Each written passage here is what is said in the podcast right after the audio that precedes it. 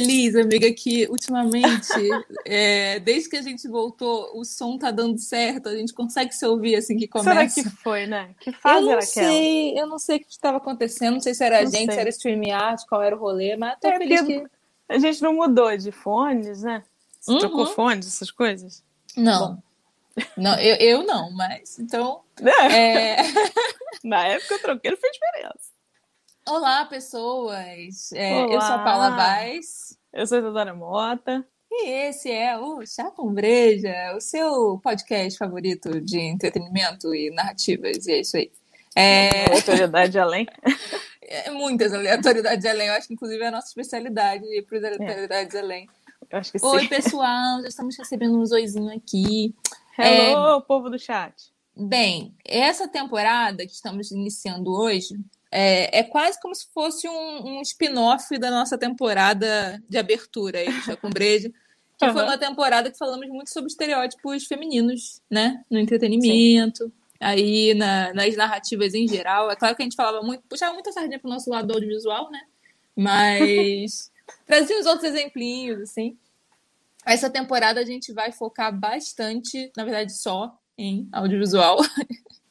É, e a gente não queria meio que tocar nesse assunto tão cedo, assim, para não ser um podcast só sobre isso. Só sobre isso, né? É, mas, assim, tivemos aí imprevistos, a gente tinha uma ideia de ter umas duas temporadas no meio do caminho, ia ter que falar de. ia falar até de adolescentes irritantes, ia ter muitas coisas, né? Ia ter o nosso apocalipse, ia ter adolescentes, e aí depois íamos voltar para xingar o povo que, que cagou com as mulheres tudo no cinema. É, mas voltamos antes do que imaginávamos, porque dia 8 de março teve aí, né? E eu acho que não vale a pena a gente perder datas importantes. Sim. E, bem, é, toda essa temporada, tudo isso para dizer que toda essa temporada vai ser muito, muito, muito baseada num livro chamado Entre Santas, Loucas e Femme Fatales. Mais representações e questões de gênero nos cinemas, da doutora em História, Sandra de Souza Machado. É isso mesmo, Disponível aí para todos, né? Para compra, inclusive, de forma Pois é. legal legítima. Compra, leiam. Tá na Amazon, tá no Uhum. Scribd, para quem assina Scribd. É, eu não botei o link aí embaixo, gente, porque o afiliado da Amazon rejeitou a gente. Então eu já vou A aproveitar gente não pra dizer- serve. A gente não serve porque não temos seguidores o suficiente. O povo, na verdade, não, nem. É como se aquele link não tivesse servindo para nada, porque o povo não clica, o povo não vai. Isso que a gente indica coisa beça.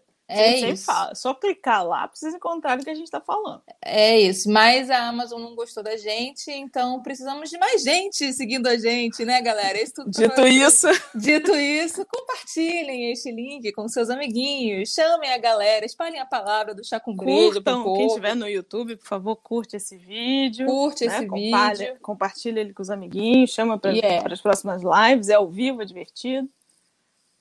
Bem, por Então, enquanto deixamos de ganhar esse afiliado aí, quem sabe no futuro a gente bota ele no vídeo. Isso. Mas para dizer que, que tá aí, por favor, valorizem aí a literatura e a Academia Nacional, quem puder. Com certeza. Mas, beleza. é, O que, que você está bebendo hoje, Isadora? Perguntar se isso aí. Hoje eu não esqueci. Hoje eu tô muito simples, é um chá verde, chá verde com gengibre limão gelado, que eu tô precisando ficar acordada. Você é muito Geladinho, chique, que tá um calor desgraçado. Muito chique. É, E você, Paulinha, quem tá chique hoje? Hoje eu tenho um mimo. Hoje eu tenho. É pra sim, Quem porque que eu passei. tá? Eu passei o pão que o diabo amassou, bebendo só cerveja de mercado, aquela cerveja mais simples que tem. Deus. Aquela, né? Tipo assim, porque tem pouco problema no mundo pra pessoa ficar triste por causa de cerveja. Mas tudo bem. Cada um E seu aí, drama, amiga. Ganhei um mimo que tem tudo a ver com a nossa temporada, que é. Glorioso, aqui, gente. a gloriosa Rita, que é uma Red Ale da Ouze, que é uma cervejaria de mulheres lá de Nikit City. E fui apresentada e presenteada pela Mames de Dona Isadora. Dona Eu amei Ana. demais, gente. Elas não só mandaram um rolê, como veio com um cookie, veio com um brownie. Elas foram muito Mimos. fofas. Eu tô completamente apaixonada, tô arregaçada por esta empresa. É, e é isso aí. E É então, Compre vamos os pro rolê? Compre, compre os Bia. Ah, e elas têm no Instagram, gente. Dá pra comprar por direct. Uhum. Principalmente pra galera aqui do Rio, eu acho que no futuro elas estão pensando em expandir, mas é Uhum. pra quem tá ouvindo de qualquer outro lugar, pena para vocês, por enquanto, só aqui no Sorry. Rio de Janeiro. Por hora, e é isso por hora, aí. fiquem Por calma. hora, por hora. Vão lá no arroba os beer delas, peçam pra, a cerveja na cidade de vocês, por aí vai. Mas, aliás, é uma coisa muito legal de fazer, gente. Quem curte cerveja, geralmente nos estados tem cervejarias femininas. Quem quiser apoiar, procurar, pesquisar, Isso. isso tá em um movimento rolando aí. Olha só, Isa, já falando da sua cadeira, que você tá apostando no visual game. Tô apostando no visual coluna inteira, amado. É esse o problema. Ai, feliz dia da mulher, Renatinha. E é isso aí, Opa, vamos cadê? aproveitar para voltar pro episódio, né? Porque pegar o gancho do Feliz Dia da Mulher. Para voltar pro Vai. nosso episódio maravilhoso. É, então, eu, eu quis frisar que a, que a Sandra, que escreveu esse livro, é historiadora, porque o que ela vai fazer, que é muito legal e diferente da nossa primeira temporada, é que ela vai ela vai por uma perspectiva histórica mesmo, vai analisar o cinema, a história da indústria audiovisual e vai entender como é que esse raio desses estereótipos se consolidaram, por que, que a coisa ficou tão cagada, por que, que por quê, né? Cagada E- é um bom nome, né? Cagada é um Cagada. bom nome.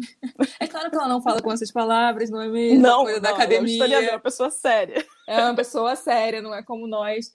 Não. Mas ela usa até uma palavra que, pelo que eu entendi, é, é um tipo de pesquisa histórica que está rolando bastante na academia, especialmente academia é, mulheres feministas, né, acadêmicas, que é uma chamada história do possível. Não só historiadoras, mas eu acho que antropólogas, sociólogas também estão indo nesse rolê, que é basicamente você entender quando você está fazendo uma uma pesquisa, tentando compreender algum, algum dado histórico, etc., que a história que está dita ali, que é aquilo, muitas vezes não é, né? Muitas vezes o, é, a coisa foi. As pessoas que estavam registrando aquela história e, e aqueles aqueles dados factícios, aquelas fotos. Ela fala muito de foto, né? E de audiovisual. Aqueles Uhum. registros, por mais que sejam históricos, eles têm É. vieses. E eles foram feitos por determinadas pessoas. É uma coisa que a gente fala sempre, né? Do lance da história de quem ganhou ela.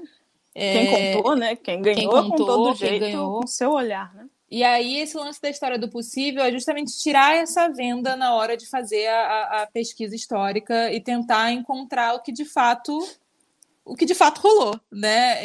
É, O sem, que, que era sem- mesmo, né? Que que era Como é que mesmo. era mesmo, de fato? Gente, olha só, isso aqui é uma versão simplificada e compreendida por mim via as coisas que eu li. É uma coisa Estamos aqui para isso, gente. Vamos lá. Exatamente. Ele- Eles falam, mete aquele vocabulário maravilhoso da academia, que é difícil de entender. Mas, se por acaso passar por aqui alguma historiadora, histori- historiador, pessoas que entendam melhor disso e saibam que não é isso, ou que possam aprofundar melhor essa explicação, os comentários são de vocês, vai ajudar a gente pra caramba, e é isso aí. Com Mas só certeza. para dar um exemplinho, é, é o lance. Pensa assim nas Amazonas, por exemplo. Ela, ela dá vários exemplos no livro. Aliás, é outro motivo muito legal para ir procurar esse livro, é que ela dá muito exemplo para tudo. Então, ajuda bastante. Mas um exemplo é, que a gente até já citou no episódio com a Bia sobre as princesas é das guerreiras, né? De co- como parece que não existiram guerreiras na história da humanidade, existiram pra caramba. Essas Amazonas que viraram lenda, tadinhas, né? Como se elas nunca tivessem existido. É- gente, é uma historinha. É, é, Historinha virou mito, virou mitologia, um Né? negócio que foi real, sabe? É, Louco. ela dá alguns, alguns exemplos muito, muito interessantes, assim.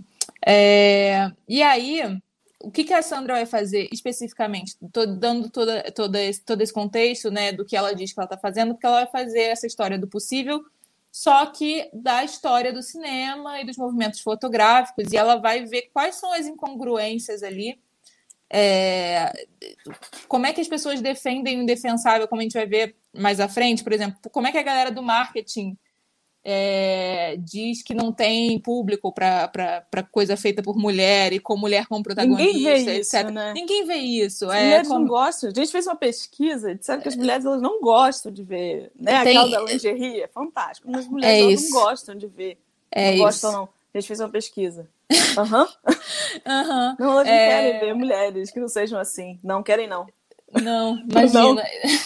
E tem, e tem também muito uma coisa assim, aquelas lorotinhas de por que não tem tantas mulheres cineastas? E muito do que se fala é do tipo, ah, é porque as mulheres não podiam carregar o peso e um set. Muito... Só que assim, o que a gente vai ver aqui ao longo desse episódio é justamente o contrário, que a... e é o que a, a Sandra tá... traz. Eita, meu Deus! Olê. A Sandra traz nesse primeiro capítulo inteiro dela, que é o que a gente vai cobrir hoje, que é justamente a quantidade de mulheres é, revolucionárias para a indústria do cinema que houveram Criadoras que de fato, apagadas. né? Exatamente. E que criadoras de fato e que foram Não. é, quando não completamente apagadas, elas são esquecidas. Assim, uma Uhum. prova para mim do quão esquecidas elas foram é que nós duas fizemos faculdade de cinema. E assim, É. se eu ouvir falar de uma ou duas, foi muito. E fa- É falar assim, sabe? Do tipo, ah, teve essa aí. É, A gente Uhum. não entra, é co- quase como se elas não tivessem feito nada. E a gente vai ver que é bem o contrário. Que não é assim. bem assim. É. E então, é, passo pra ti, miga. Eu acho que Eu eu acho que acho que eu falou expliquei o rolê. Tô assim um pouco segura? Tô, porque esse negócio acadêmico sou estranho, mas assim. Adoro. É, eu acho que para a gente entender, né, é, esse apagamento, né, e essa questão, e, e todas as questões de representação, é, como a Sandra disse, não tem como fugir de uma apresentação que é que são os estereótipos, né, e como a função desses estereótipos é, carregaram uma indústria, né, Sim. não tem. é, Não dá para negar. É, uma cultura tem estereótipos. Tá? É praticamente inevitável. Não estou falando de politicamente incorreto ou correto. é, Isso existe. É uma questão de o quão em massa a gente usa, como a gente usa e qual o olhar, né? o direcionamento que se dá para isso. Então, quando a indústria do entretenimento usa o estereótipo, ela não está fazendo muito além do que tentar é, trazer para o barco né, o maior número de pessoas, e aí de público, e aí de audiência, e aí de pessoas pagantes. Din-din, Tá? din-din. Vamos vender pra caceta. É disso que a gente está falando. Traduzindo. Fim do dia, é disso que a gente está falando. O maior número de pessoas que possa compreender o que está sendo passado. Né? É claro que a gente, a gente hoje a gente está conversando meio com uma coisa de primórdios de cinema. E talvez essa lógica é, de globalização, né, do filme dos Vingadores que lança hoje nos Estados Unidos, aqui, aí de uma semana depois na China, talvez fosse exatamente assim, em 1916. Pois Exatamente. que não? Não, mas que não a gente sabe que influenciou 1980. bastante, né? Mas a gente sabe é, que existe uma necessidade dessa indústria de ir sempre além, de trazer mais gente, ainda que isso seja passar de um, de um grupo geográfico específico, né, um país em si. Então, esses estereótipos são usados para que eles que seja compreendida a mensagem que está passando. Né? Parece muito inofensivo falar isso, né? Que é só um jeito de fazer com que as pessoas entendam. Falando assim, parece que é só uma forma de, de que tudo dê certo, que todo mundo junto possa né, caminhar de mãos dadas e assistir um filme e curtir é, juntinho. Mas, enfim, se a gente pensar em fins comerciais, existe um padrão e uma necessidade de, de, de padronizar, de uniformizar a, uma audiência né, de garantir que existe um entendimento que vai terminar numa compra, eventualmente, o consumo de um produto, né? É isso, um filme, um, uma série, eles são produtos, antes, talvez, do que qualquer coisa, e ele precisa ser compreendido rápido.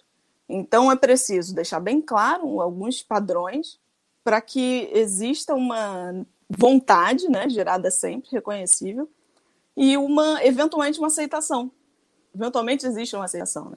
de que, bom, é assim, né? o mundo funciona desse jeito, as coisas são dessa forma. É. Te- Teve uma coisa que eu acho que eu esqueci de botar aí, amiga, que ela discute bastante no início do livro. Eu acho que eu esqueci mesmo, que eu tô aqui Hum. dando aquela bisoiada no roteiro e falei, E será? Mas que eu acho importante com isso que você tá falando, que, que você fala assim, ah, é, parece bem inofensivo, qual o problema disso, né?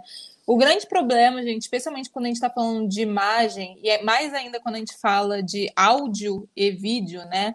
É aquela ideia do real, né? É, é, aos poucos, aquilo ali se torna realidade.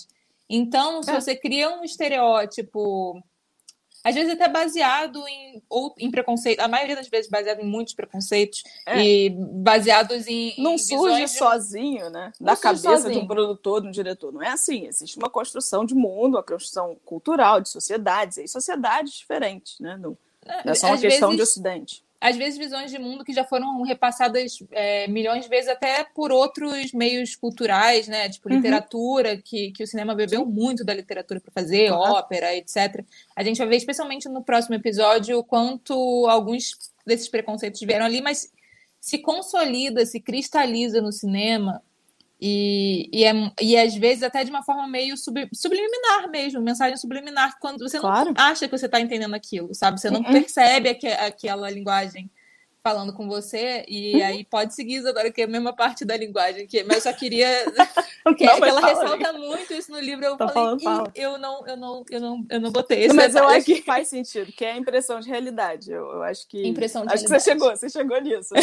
Talvez eu tenha dito essas palavras, fica tranquilo. Ela mas fala é de uma isso. forma muito mais bonita, com muito mais exemplos, de forma. Ah, né? pá, mas eu suponho que esse mestrado, entre outros dela, deve ter feito várias coisas. Doutorado, amigo, doutorado. Então. então. Então, aquela que estava de cheio da faculdade três anos depois que estava lá. Hum. Mas, enfim, é, eu acho que o, o que, que a Paula quer dizer, que a, que a autora estava falando, são a, as técnicas, né?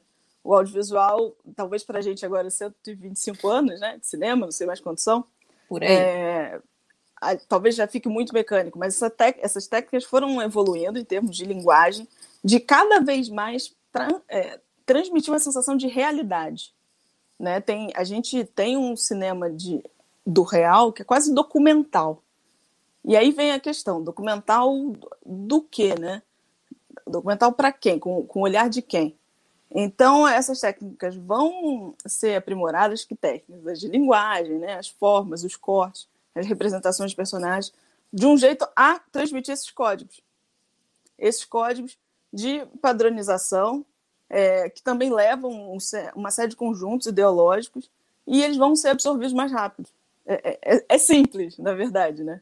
Agora, então, está cada vez mais simples. Mas é uma impressão de realidade que a gente tem é, cada vez mais. É muito doido quando a gente senta, dependendo da série que a gente está vendo ou do filme, que a gente fica reclamando que, que o ser da inteligência artificial ou o ET não está real o suficiente.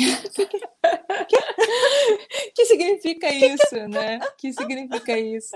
Essa sereia, é... o rabo dessa sereia tá muito digital. Amado, anjo, é, né? Então Porque a gente espera... talvez seja digital. Calma, isso que eu já estou trazendo problemas de agora, né? Você imagina quando, né, quando quem estava fazendo esse efeito especial era Melier. Mas enfim. Ou talvez uma outra mulher antes Ou quem sabe mesmo. outros. Ou quem, quem sabe, sabe outros. Ou quem sabe outras pessoas. Mas a gente entra nessa questão em que a fotografia, né, o vídeo, é, o filme trazem uma, uma coisa de, de pureza, né? De ícones puro. Se a gente pensar em numa pintura, por mais que o pintor esteja tirando aquilo, ele pode trocar uma cor da roupa, ele pode ele pode fazer outras coisas. Em teoria, a fotografia, ela fotografou o que é, né? Fotografia te dá, é aquilo que é naquele instante. Fotografia nada mais é do que um, um, pedaço de tempo. Teoria, em teoria não tem alteração. Várias teorias, tá? Que a gente sabe bem. Hoje a gente tem certeza que você muda a cor, que você muda. Hoje em dia. Especialmente depois disso. de ter participado de alguns sets de filmagem na vida, né, amiga? A gente tem certeza de que muda. mais da metade do que você tá vendo. Muda. Não, não é, né? é. Gente, é filme, é mentirinha. É brincadeirinha, vamos conversar. Mas são registros que tendem a, a levar a gente a entender e levar a gente para um olhar do. Eu acho que é uma experiência de memória, né? O que a gente está vendo agora, e o cinema pensa num naquela época, e, e aí estamos mesmo falando de 1900 e começou, acabou de começar. 1900 é, e começou, é ótimo.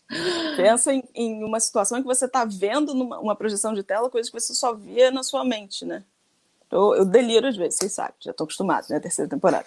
Mas pensa nisso, em que um filme é, é uma projeção de um dia de alguém, né? Independente de como foi. E aí a gente tem a oportunidade de manipular o quê? Tempo e espaço. Né? E aí a gente pode começar a entrar no, nos grandes, os únicos, gloriosos pais de todas as coisas. uh, é como o querido, que eu não gostaria de falar o nome em voz alta, mas falo, mas aí lembrando que a gente está falando de, ainda falando de estereótipo, né? E a gente pode falar de Griff, conhecido, Griffiths também, dito pelo nosso professor de cinema mundial, Monteiro. Uhum. É, Griffiths, Eu prefiro falar Griffiths do que Griffith. É. Ser. Só pra fingir que não tá falando o nome dele, né? Porque dá uma... Eu tô falando de outra pessoa, né? Que faz, que tem a criação da montagem paralela, que as coisas, em teoria... E aí vamos fazer um exercício de imaginar que a gente está lá atrás, né? Em que o corte do filme dá uma sensação, finalmente, de que essas coisas estão seguidas. Não só uma, uma peça gravada, como era. É uma questão de... Pensa no, no modelo que tinha de você sentar para apreciar alguma coisa, como era o teatro, né? E claramente uhum. era uma montagem, é linear, uma né? É isso. E o cinema te traz essa possibilidade, que é uma que tem a ver com essa montagem, né? Talvez seja da uma das almas do cinema. Né? Isso, de, você de tem, eventos. E, e, você tem até mesmo né, a prévia do, do que vai vir. Você vai criando aquela ansiedade para o que vem, né? Aquele momento em que o filme, isso a gente aprende na faculdade, aquelas coisas, né? em que a, o roubo do trem vai evoluindo. Antes era uhum. só o cara que chega com a, com a arma assalta o trem. Depois tem o cara, corta para a arma, corta para a mãe com a criança no colo. Você vai criando tensão, né? vai criando problema de fato. De fato seria um problema. É, Mas tensão, fala, suspense, todo esse vai rolê vem outras, isso. Vai, isso, vai te dando outras dimensões de sentimentos para você ter. E se a gente parar para olhar, e aí no uso desses estereótipos, no trabalho do Griffith mais famoso, conhecido, que é o Nascimento de uma Nação, e que eu sinceramente acho honesto vocês assistirem, digita aí no, no, Google, vai ser tranquilo. Eu acho que é importante ser visto. Eu sou, aí um parênteses pessoal, sou um pouco contra esse negócio, simplesmente apaga e finge que essas coisas não existiram, não? Lembra, lembrem, lembrem sempre que elas existiram. Por favor. Até porque Tenho fica muito mais fácil dizer é, que Discernir, não não é Isso. é assim se a coisa não está lá, né? Claro, mas, mas, será que tinha? São coisas assim. E já que a gente vive num, num, momento né, histórico em que a gente tem a possibilidade de ver o que foi feito, né? Tem alguns marcos históricos, felizes e ruins, que a gente não tinha muito além da pintura de alguém.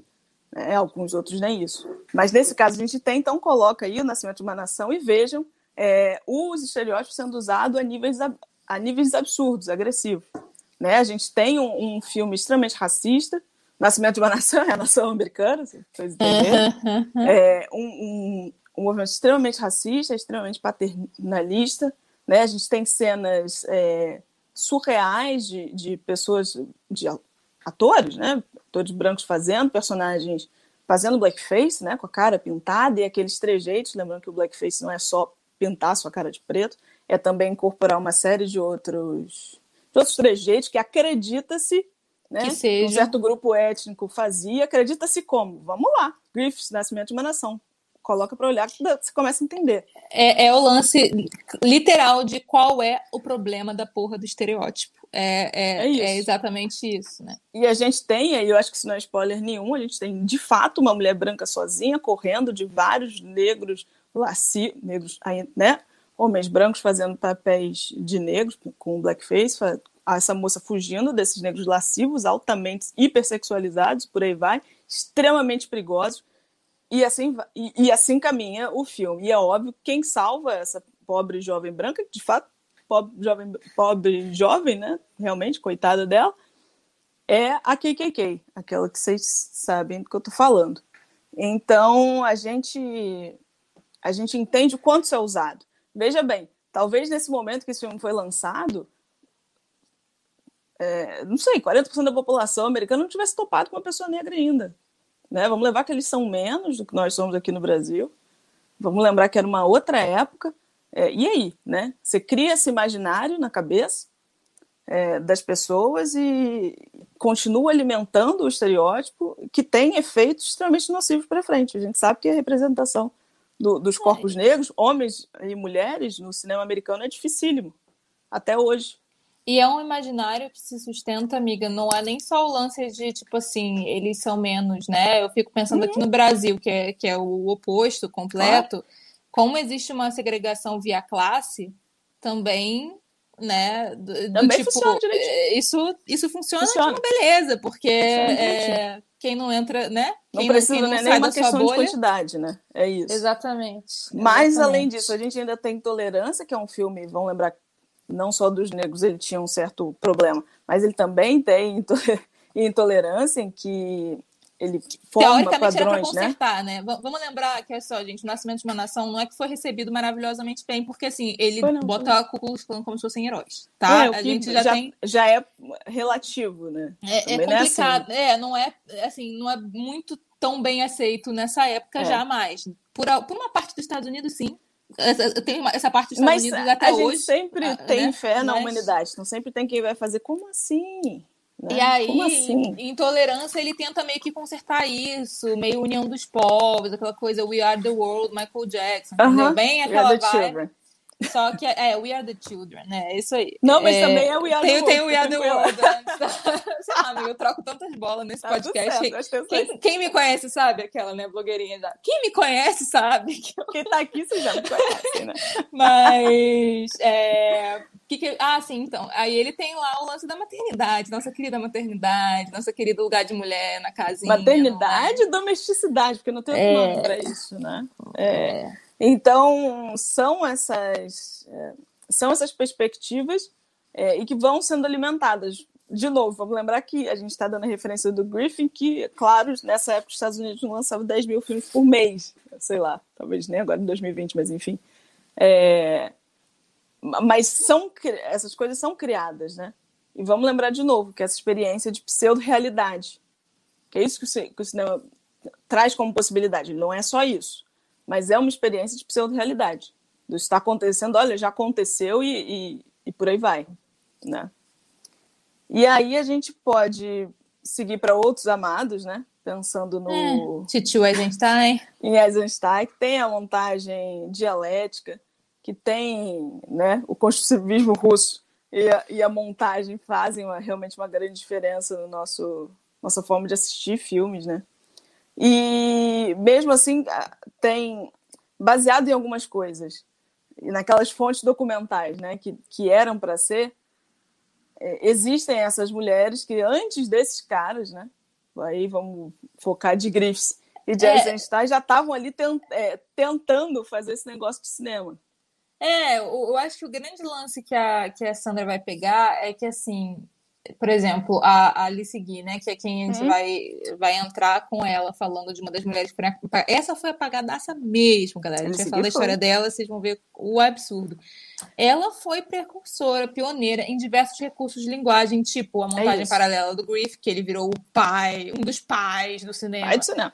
O Eisenstein, outro pai do cinema, por causa da montagem. Não é, gente. Quando eu, é porque assim, eu sou um tantinho quanto debochada, e aí parece que eu- esses caras não trouxeram Não, é grandiosas. isso. trouxeram, Trouxeram, apesar tá da, da, da merda que veio junto. É, o grande lance é que várias mulheres trouxeram também, como a gente vai ver hoje. E o fato, eu acho que toda essa conversa do estereótipo é muito para falar que quem é que está controlando o audiovisual, quem é Uhum. que está sendo lembrado pelo audiovisual, os filmes de quem, o que, que tinha nesses filmes. Eu acho que esse, é- essa vai ser a É. moral da história nesse episódio, assim, sabe?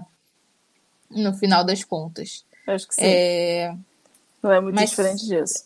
é, mas aí, se a gente pensar né, na, na história recente, vamos lembrar que é, o cinema tem vários pais, tenho certeza que vocês sentados aí agora conseguem pensar em alguns. Mas, Não. Se, se você conhece a história do cinema, né? A gente tem que lembrar que não é só a galera que, que fez faculdade de Ah, cinema. tá, que, não, mas veja que, só, que se ouve, você amiga. senta, mas veja, veja assim. Mas veja se só. você senta para ouvir, vamos, vamos lá, não precisa ir muito, você comprou o almanac do cinema, só porque você curte ver filme de vez em quando, aí sua tia te deu o almanac do cinema, Mil e um filmes para ver. antes é isso, né? Quem tá lá? É Spielberg, é Scorsese, se é, você der sorte, aparece, der sorte, não sei se é sorte, aparece um Truffaut, Hitchcock, claro, Orson Welles, grandes pessoas, as pessoas que Welles estão no ali, né? Aí, pra arrebentar o negócio Tarantino, nossa. Recente, né? é, porque nunca copiou ninguém, imagina. Esse aí é completamente original. Foi dando alfinetada, Tarantino, a gente alfineta. Se for muito diferentão o livro, te manda um Ai. Almodóvar e você faz, caralho, cinema é um negócio muito intenso, e aí vai. Gente, desculpa, Tarantino é bacana, Almodóvar é super legal. Não, Almodóvar é mu- eu amo Almodóvar é muito legal. É. Mas a gente pensa na história do nosso cinema mais recente, que traz essa conscientização dessas mulheres cineastas. né? A gente vai entrar nessas anteriores. Como a gente sempre fala que a Apple não inventou a tecnologia, a Marvel não inventou os filmes de super-heróis, já tinham outras mulheres que faziam isso antes. É difícil, né? Disso que a gente está falando é de apagamento. Mas, atualmente, a gente tem esse movimento forte, né? Pensa no movimento do Me Too, Times Up, 2016, 2017, que levanta, né? Que tende a trazer é, é, triste pensar o porquê memórias. dessa merda, né? É triste é pensar é que, que assim. O que tem que é acontecer para que a gente cave mais fundo, né? Olhe além, tente virar o, o, o olhar para outros lados. É triste, sim, eu estou contigo. É muito triste. Não, não, tem, não tem outra expressão para dar. É literalmente lamentável. Mas vamos tentar tirar né, o, o melhor disso. Mas. Eu não sei se dá para entender direito isso aí que eu botei, amiga, que eu, eu fui botando da minha cabeça. Eu quero que, você ela... explique. Vou, Esse vou lance do e você me explica. Tá, show, Você diz o que, que é isso, mas assim. Beleza. É... o que.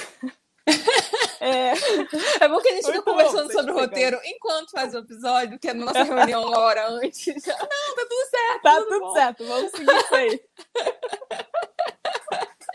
Mas se a gente pensar nessas produções é, de larga escala que a gente tem, é, sei lá, desde 1930, sendo tão antigo e está sempre em larga escala, né?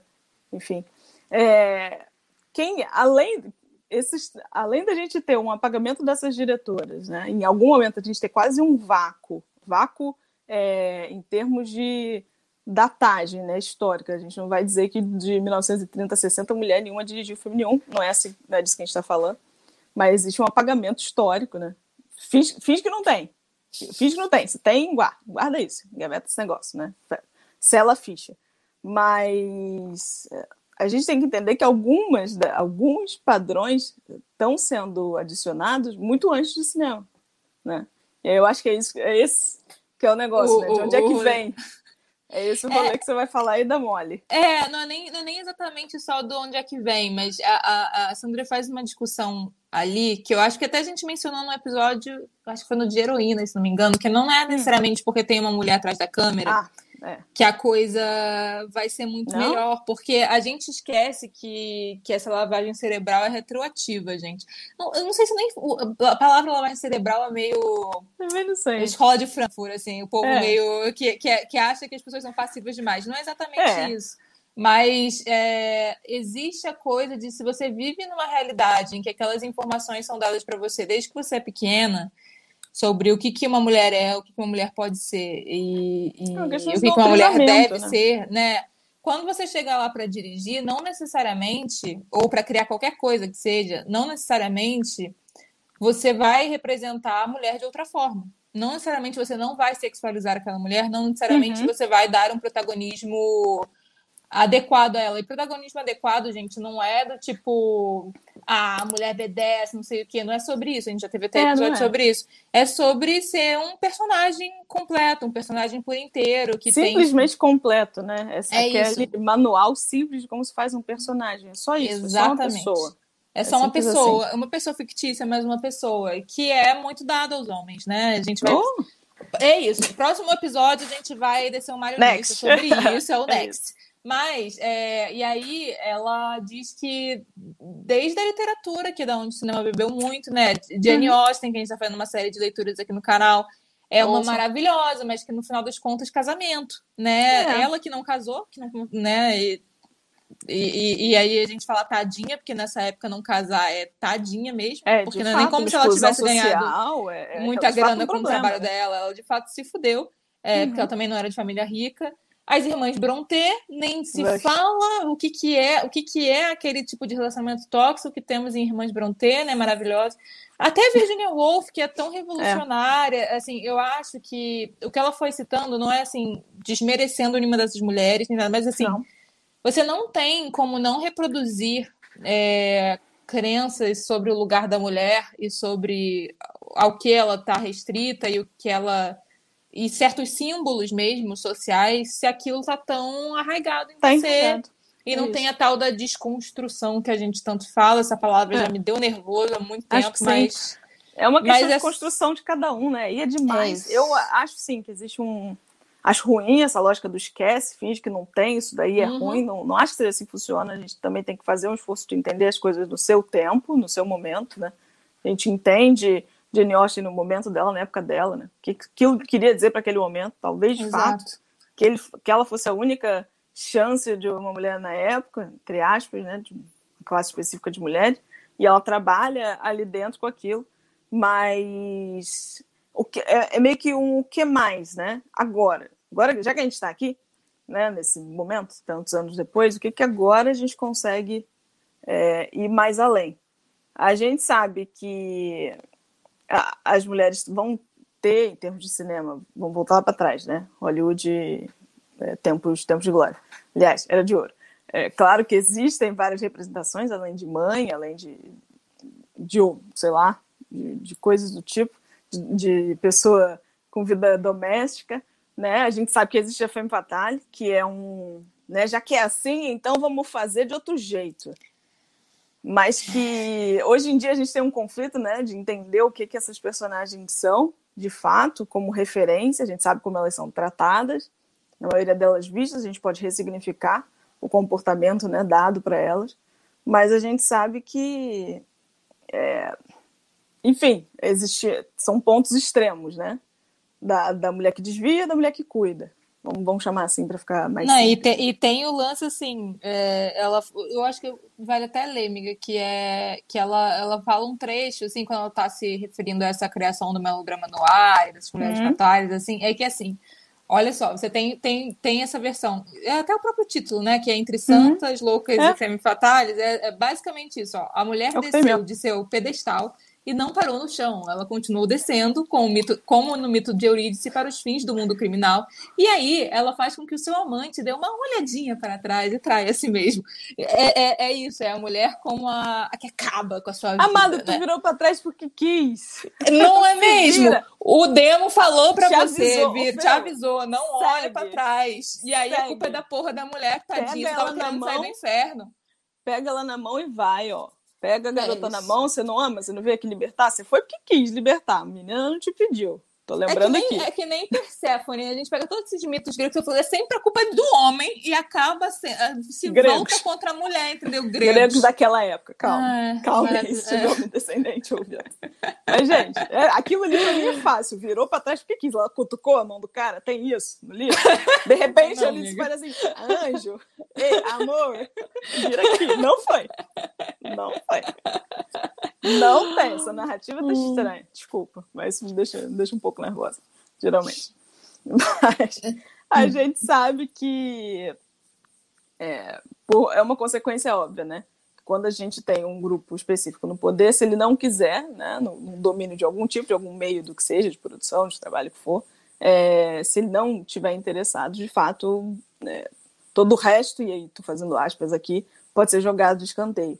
Então existe um, um gap, vamos chamar assim, que eu não tenho palavra melhor para dizer, né? Ela usa o jejum forçado, que eu acho justo. É, é justo, é um jejum forçado, em que essas, esses estereótipos e essa uniformização é feita a partir do olhar de, de um grupo X, né? Eu acho que o alguém muito também é muito pesado, é. mas é um grupo é, X e que decide decide para as regras né, desse jogo. Então, os estereótipos que a gente reproduz até hoje, eles nada mais são do que isso, uma seleção é, pseudo-natural, né? uma seleção decidida do que, que valia a pena e do que, que era importante, não só para um. não só é, para fazer o entretenimento, né? de fato manter é, a mente das pessoas de um jeito específico. E existe uma coisa da retroalimentação, né? Assim, é, parece quando a gente fala assim que a gente está culpando o homem branco, não. hétero, cis específico, né? O cara que decidiu. É. As pessoas sempre vão para essa vibe do tipo. Não é isso, gente. e, a gente vai citar nomes muito específicos, sim, próxima, sim. próximo episódio, e como é que isso foi instituído. Mas é, existe uma coisa da retroalimentação, que a gente também já falou, falando no caso das mulheres, né? Mas da retroalimentação de assim, parece que o público não quer mais nada, porque parece. o público está tendo aquilo, né, uhum. também. Como é que o público vai saber, é, vai clamar por mais coisas se ele não tem chance, não é ele oferecido não essas é coisas para ele saber o que elas são. Né? É, é então, enquanto massa, tá, gente? É, sempre falando enquanto massa, sim, enquanto sim. indústria, indústria de massa. É, e aí, entramos. A gente vai entrar agora nessas mulheres, alguns nomes muito os nomes que se destacam mais em termos de história, em termos do é. que essa autora encontrou, pode ser que existam mais. Aliás, se você conhecer mulheres que não entraram aqui na nossa listinha, compartilha com a gente, com o mundo, porque vale muito claro. a pena. Então, vamos da pioneiraça Alice Guy Blanchet, é assim que se fala? Minha amiga uhum, fala uhum. francês. Tá.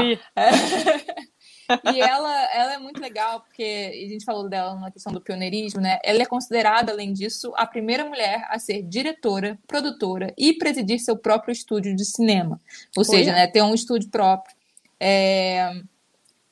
E ela tem uma história de, tipo, um dos curtas metragens dela, né? Que eu vou falar. Eu não vou falar esse nome em francês, porque eu não sou obrigada. A trad... Vai lá, La au Show. La au Show, que é basicamente a fada repolho. Eu ri muito quando eu li essa tradução. que é de mil. Pode não ser, amiga, se você tiver Mas outra, é o que diga tem. lá. É, basicamente, esse curta-metragem de 1896, ou seja, ele é anterior ao carinha não sei se vocês já ouviram falar do Georges Méliès, que é um cara ilusionista, meio uhum. mágico, né? Que vai pro cinema uhum. e quer fazer umas coisas fantásticas. É aquela viagem do homem à lua. É bacana, ele, bota ele, É o cara Google dos efeitos achar. especiais. É o cara Isso. que começou o rolê dos efeitos especiais. É esse aí. E ela, teoricamente, anterior fazendo esse tipo de coisa. Começa, começa aí, né? Ela é meio francesa, meio americana. Não sei se ela é francesa, é. foi para os Estados Unidos, mas é mais ou menos esse rolê. E aí ela escreveu, dirigiu, supervisionou e ou produziu mais de mil filmes entre 1896 e 1920. E é uma das pioneiras de gravação em sincronia de som e imagem antes disso existir na indústria. Ou uhum. seja, tipo, ela já fazia esse tipo de tecnologia de sincronização 20, nessa antes, é 20, 20. anos antes de, disso ser uma prática 20. na indústria. É, assim, é muito surreal, é muito surreal. É só é... isso só, né? É só isso só. E só aí, isso. tendo feito tudo isso, em vida, ela recebeu um único tributo. É, ela, assim, ela não foi reconhecida pela Directors Guild e nunca ganhou estrelinha da calçada da fama até ter um, uma comissão de cinema lá que muito recentemente, tipo, recentemente mesmo, estamos pós falando. né? Pós, é, eu acho que foi do tipo isso, ou contemporâneo, que, que, esse, que uma comissão de cinema lá dos Estados Unidos bateu na portinha da Directors Guild e falou: então, e a, e a Alice Guy? Será que não vai rolar, não, galera? É... E aí ela finalmente recebeu lá o tal do reconhecimento e a estrelinha na calçada da fama. É, se vocês quiserem saber mais sobre ela, tem um documentário. Assim, ela tem pouquíssimas coisas sobre ela. Tem um documentário chamado The Lost Garden: The Life and Cinema of Alice Guy Blanchet. Eu posso botar aí nos, nos, no chat, como eu fiz com o livro. Uhum. E a biografia dela, Alice Guy Blanchet, Lost Visionary of the Cinema.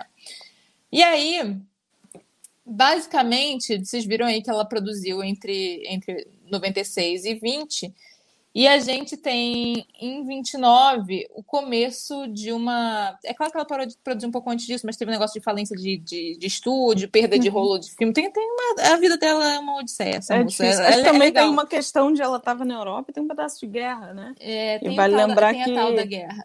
Tem uma, uma guerrinha, coisa pequena. Uma, é, coisa simples.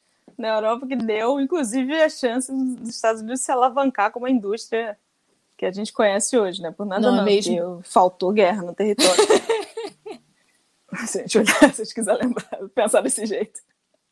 Além disso, teve, assim, e vamos, né, provavelmente ela não era reconhecida nem naquela época, né, teve um único tributo em vida, não, as pessoas não davam muita, é, até porque mulher é tudo louca, né? Quando, quando nessa, nessa época, especialmente, né? Tipo Megalomaníaca. Egocêntrica. É, o que? Ela é dona, ela é produtora. É, Ui, doida essa moça. O, é, em 29, a indústria do audiovisual norte-americana começa a aceitar uma listinha de tabus que vai virar porcaria, que foi o Código Reis. Amiga, um é. parênteses aqui. Você se lembra de ouvir disso, na, ouvir sobre o Código Reis na faculdade? Cara, eu lembro, mas muito por, eu lembro, mas muito por alto. É eu mesmo? não lembro se foi é, em alguma matéria, alguma disciplina obrigatória ou se foi em disciplina em disciplina optativa. optativa. da vida e tal. Mas eu lembro de já ter ouvido é. dele, saber que ele existiu, só não me importava tanto, sabe assim? Aquela que Mas tipo... eu não me lembro de me falarem sobre isso na faculdade. Eu lembro de saber dele, não sei se foi algum livro, se foi algum papo aleatório com algum outro nerd. Mas, é, enfim, né? Coisas de quem, de quem tava na, na UF em determinado período e tem coisas que não ouviu falar, né? Eu, eu realmente não me lembro. Se tiver aí um ufiano é, que se lembre também, conta para nós. Eu, eu, acho que eu não tinha noção quando eu ia falar do, do impacto mesmo, assim, até porque eu acho que eu não pensava tanto em censura, assim, eu era uma pessoa, eu era uma pessoa tão inocente, eu acho, quando eu entrei na faculdade. Uma menina. Eu era uma menina, 17 anos. Mas vai lá, amiga. Vamos falar de Código Reis. O Código Reis é um código de conduta, né? Geralmente, tipo que estão querendo impor código... aqui pro, é pra cultura, esse tipo de Código coisa. de conduta, leia-se, né? A.K.A. É... É... Gente, como é que é o nome que se chama disso? Censura. É. Código de conduta, nesse caso, bem. Que dura de 1930 a 1968. 1930 a 1968. Sim, são 38 anos dessa, dessa gracinha. Né? 38 anos. Isso é tempo pro raio. É tempo pra caralho. né? Para pagar certas coisas. coisas. Nossa, dá tempo de você fazer, dá tempo... dá tempo de você criar uma geração nova com outro, uma outra lógica, pensando em outras coisas. É fantástico esse código. Tinha uma série de restrições, é, algumas delas né, não podia aparecer nudez. É de novo aquilo, olhando assim, parece bacana, né? Não pode aparecer nudez, né? Não pode aparecer cenas de abuso. Olha, nossa, importante, né? Falar, né? Não ter esse tipo de coisa.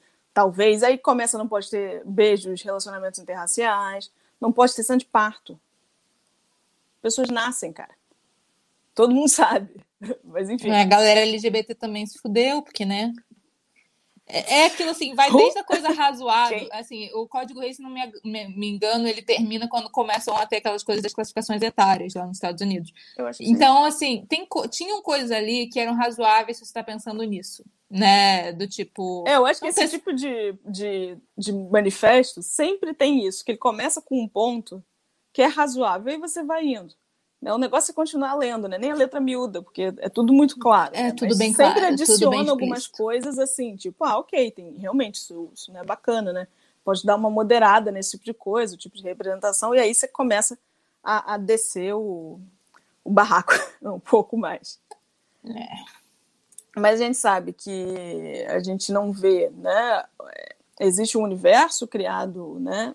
De comportamento, de, de lógica, criado, representado, né? não é criado é, de comportamento feminino, existe um apagamento de outras etnias, né? Existem, existe um apagamento de, de minorias, vamos chamar assim. E concomitante a isso a criação de toda a indústria, na verdade. A, é a criação mesmo da indústria, em termos do que a gente conhece é. hoje, né, do que Ela seja isso, disso, né? parte né? disso. A gente, inclusive, se parar para pensar, a gente já falou algumas vezes sobre isso, né? Aquele, aquele prazo de validade que as atrizes têm tem uma lógica, né? Uhum. Existe um, uma, existem uma série de coisas específicas que vêm é, Dessa época. desse período, né? Dessa rigidez de época, dessa, de, dessas ideologias políticas, sexuais, o, o que e de, e de, mercado mesmo, do que, que eles é, achavam que venderia que venderia mais e, e, e, e é, de novo a tal da retroalimentação. Então, assim, você é. tem nessa mesma época os filmes de gênero, que agradeço muito, tem coisas bad e coisas boas ali. tem coisas tão bacanas, mas... Tem coisas muito bacanas nos gêneros, mas surge ali, é. né, o Star System, que é a glória e a dor de quase todos os atores. Nossa. Surge aí também. Aí a gente copiou muito bem, né, Globo? Copiamos muito bem Star System. Valeu! Valeu! Valeu! É... Oh, Deus. A coisa é, de só os produtores e os diretores importam num filme, né? Por que, por que, que eu vou querer saber quem foi que escreveu? Realizado por. Quem foi que é realizado ah, por. tem 300 pessoas nesse set. Oh. Vamos conversar quem realizou oh. isso aí, né? Mas, enfim, nossa, dá um ódio. Só fulano quem fez, né? É a tal história. Ah, é, ganhou, o filme ganhou prêmio naquelas categorias, mais ou menos, sei lá, edição de som, essas coisas. Quem se importa? Quem se importa? Você tá me ouvindo? Estou falando assim? com você, Oscar. Estou falando. Como assim, cara? Vamos cortar umas categorias inúteis, tipo figurino, edição de som. Mixar de som pra quê? Que isso? Que diferença que faz? Tá ouvindo? Tá vendo? Qual a diferença que faz? Gatinho. gatinho, gatinho.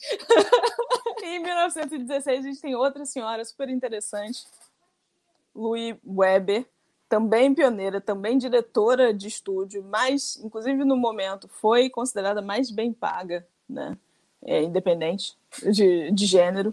É, a diretora mais bem paga dos estúdios na época, 1916, tá? Foca na data comigo. E. Foca na data. Isso é super importante. É, ela inaugura algumas técnicas importantes. E aí o split screen, né, que é a dupla exposição, é uma das, das revoluções que ela traz. E aí, quando a gente fala revolução, gente, de fato, 1916, 1896, isso é, isso é revolução de cinema mesmo. Talvez para a gente agora, que está vendo né, robôs orgânicos, não, seja, não pareça tão incrível assim, mas é. Mas muito dos códigos, assim, eu fico pensando nas cenas de telefone, que agora viraram cenas de, sei lá, WhatsApp, mas as cenas de telefone, que era o povo, assim, um numa metade da tela, outra pessoa na outra metade, foi aí, entendeu? Foi essa pois moça é. aí. Vamos dar nome às coisas. Vamos dar é, nome às coisas. Também teve, teve seu próprio estúdio, né? Junto com, com Alice, lá de cima, Gui, e Marion... Não, não dela serem tido juntas, amigo, que eu acho que eu escrevi meio mal. Não foi, mas é... Então não, não fizeram é... parte do mesmo rolê? Então, no sentido de, tipo, as duas tiveram estúdio, foram das mulheres que tiveram estúdio nessa época, mas eu tô vendo que a minha frase foi cagada aqui. Tipo, ela não foi, tipo, ah, vamos ter um estúdio juntas, amiga, entendeu? Não foi isso, não. Elas eram amigas? Hum, aí eu já não sei, amiga. Não tava, não tava lá. Elas não tomavam um cafezinho no café de Paris. Não achei isso na minha pesquisa. Era difícil achar que essas mulheres existiram, entendeu? Você quer que eu saiba Também que elas tinha... foram amigas. Sei lá, vamos criar, vamos fazer filme, né? Assim, não tem uns filmes de fulano, encontrou com fulano, aquele dia, Hitchcock. Não, a, a, a, a, tia Wong eu botei aí porque, pra, tipo, foi uma das poucas junto com essa aí e a, a, e a Gui. Show. E Tia Wong é uma, a é uma dona de estúdio que tem, formado por equipe chinesa, inclusive. Completamente. Nos Estados Unidos, né? Completamente. Yes. O que está valendo. Mas é isso, é uma daquelas que morreu falida, sem, sem que as pessoas se lembrassem dela, né? Em 1969, morreu cedo. É, e era, era realmente uma diretora é, talvez um pouco extra para aquela época, né? Que tratava de, de temas como aborto, falava de, de métodos contraceptivos.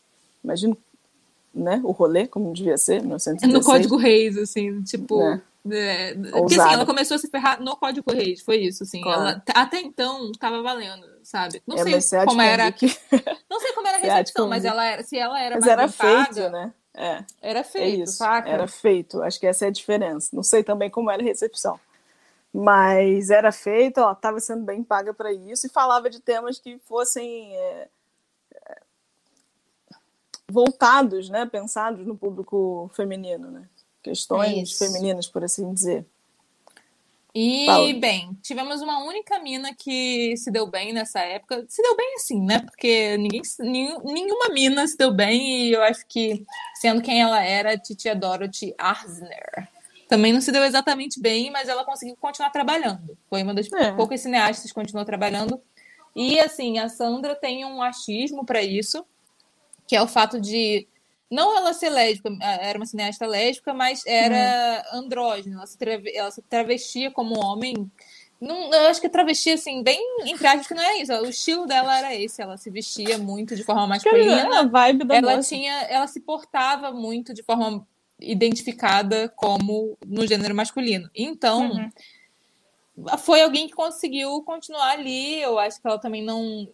Ela, ela seguia muito as convenções do Reis, não, não, não, não usava muito, embora ou usou sim. Tem, tem, uma, tem uma coisa que eu fiquei surpresa, tô doida pra achar esse filme, não sei como é que eu acho. Mas, basicamente, é, aí fala assim, geralmente com filmes convencionais, mas ocasionalmente consegue contrabandear questões femininas e de gênero em suas produções, né? É, que são no personagens. É, personagens femininas que não vão no estereótipo da mulher submissa. Ela tem, uhum. ela tem uhum. muita coisa da mulher.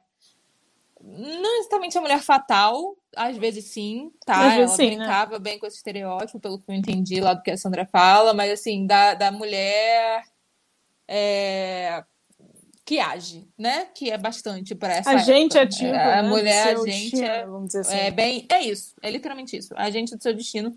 E aí ela inventou o microfone boom.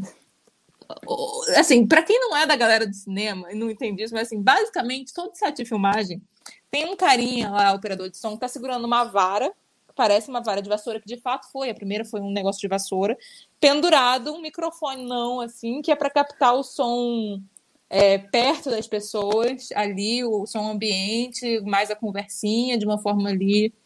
Tem as especificidades dela que a galera do som sabe, eu não sei. Eu tô só dizendo que eu vejo esse povo no set e que fica Queria legal. é reafirmar é também que eu não ouvi falar sobre isso na aula de, de, de som? som, ou não, similaridades. Tá? Não, não, não ouvi também.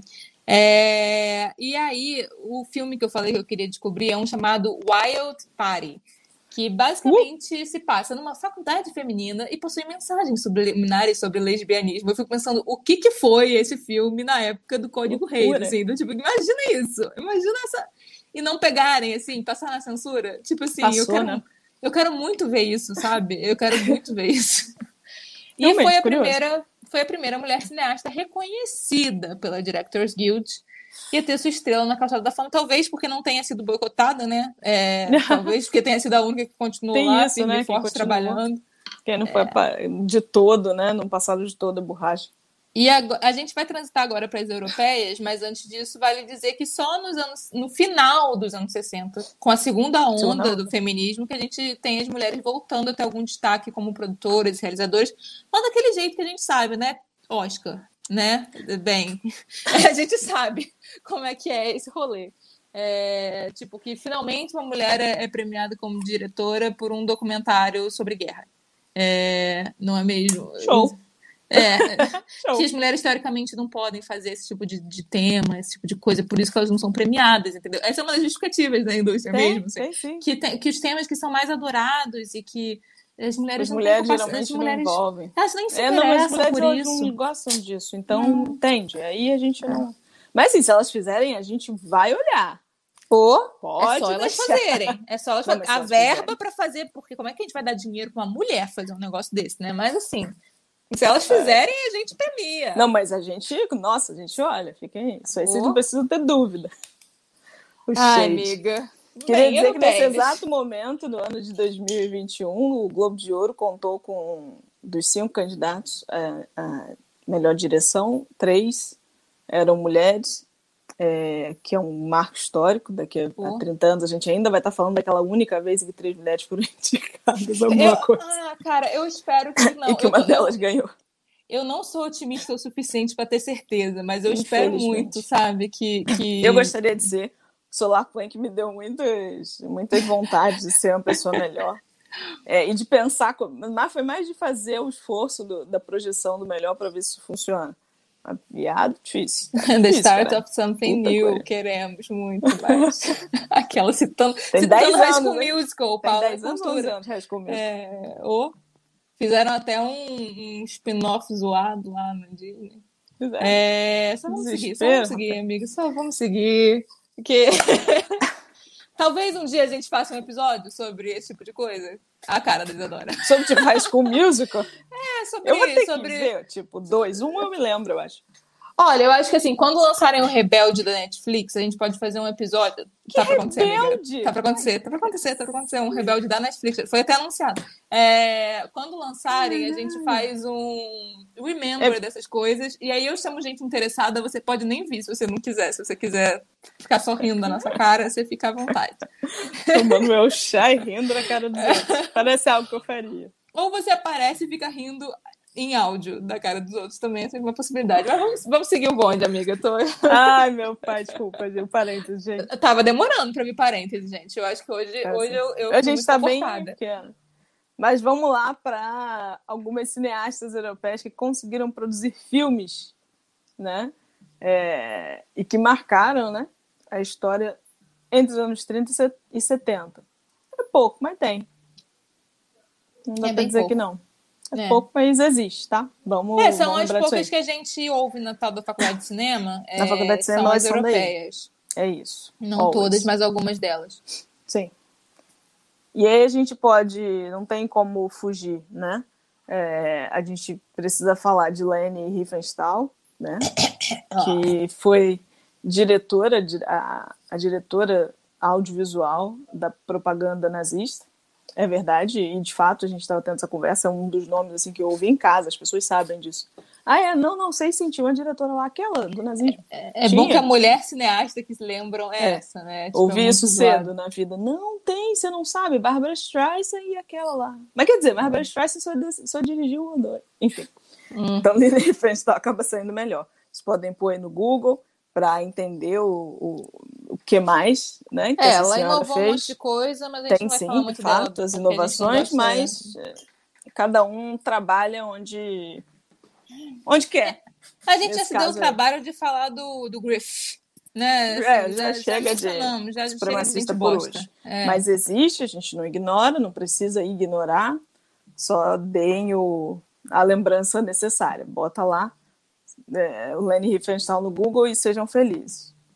Ou não. vai, vai, vai da sua consciência. Tudo certo. Bem, Agnes Varudar. Eu acho, ah, amiga, se você quiser falar essa também, porque você, você falar, começar as europeias e ficar na Leni é sacanagem. Agnes Varudar, nascida né, na Bélgica, é, começa a produ produzir em 1950 e produz até morrer. 1900, 1919, é legal. Em 2019, foi, tem muito pouco tempo, que Nevardar eu acho que é das cineastas mais antigas, certamente mais celebradas, né? Quando a pessoa conhece um pouquinho mais e, do cinema mais assim, ela lembra o nome da Vardar, que foi sim é, uma cineasta é, autoral, né? É uma precursora da, da Nouvelle Vague. O, o filme inicial dela é antes da Nouvelle Vague ter esse nome, né? Ter, se chamar o que é, começar de fato, vamos dizer assim tem uma, ela tem um trabalho autoral, uma coisa de realismo documental. O existencialismo é sempre muito trabalhado, né? existem questões de, ela tem filmes em que os personagens se se interessam muito em se entender ou tentar se entender, ou até mesmo o espaço onde eles vivem. É, tem muitas questões femininas, questões de gênero. Ela tem, sim, um lado, acho que documental, social. É, enfim, é, é das minhas cineastas preferidas, sem dúvida. Inclusive, em 2015, não sei se te contei isso, em 2015, lá no Porto Postdoc, a gente estava no intercâmbio, no Porto Postdoc, que é um festival de cinema que tem na cidade de Porto, em Portugal. É... Sei lá. Ela passou no, no, festival grande, eu fui, eu fui eu e Karina. A gente foi, eu fui ser voluntária naquela época, porque, sei lá, por que não? Ai, e amiga, ela Onde é que não, você tá? não, não, não termina depois. depois Aquela, não, eu, eu, eu, tem um parênteses muito grande que não é sobre absolutamente nada que importa espera, os outros. Espera, então Termina, conclui o seu rolê, conclui, conclui o seu rolê e eu faço meu parênteses. E, e, em 2015, ela já velhinha, passou um filme dela no cinema Rivoli, passou um filme que ela tinha acabado de fazer com a Prada, um curtinha super simpático, passou. E depois ela veio, é, entrou assim, tipo, brotou a Gnevardar, fiquei completamente sem chão, completamente sem sentir. Mandei várias fotos para os amigos na época, na época o celular nem tirava foto, aquela 2015, 900 anos atrás. E ela eu fiquei muito assim, muito sem saber o que estava acontecendo. A vida, a vida tinha, minha vida tinha mudado completamente naquele segundo. Meus colegas portugueses assim, tipo, acalma, viado, que é isso? E foi super legal, ela ficou super indignada que o filme dela passou em francês, não tinha legenda em português, ela achou um absurdo. Ninguém é obrigado a saber francês. Eu falei, gente, se eu já amava essa mulher, eu amo um pouco mais. Enfim, é isso. Era uma história pessoal, né, de você encontrando, da pessoa encontrando alguém que nunca achou que ia encontrar e conimor na vida. Enfim, é, tipo, daria um, momento... filme, daria um filme da Agne Varda. Passar esse momento. Fangirl aqui, porque eu sou, sou mesmo, eu digo.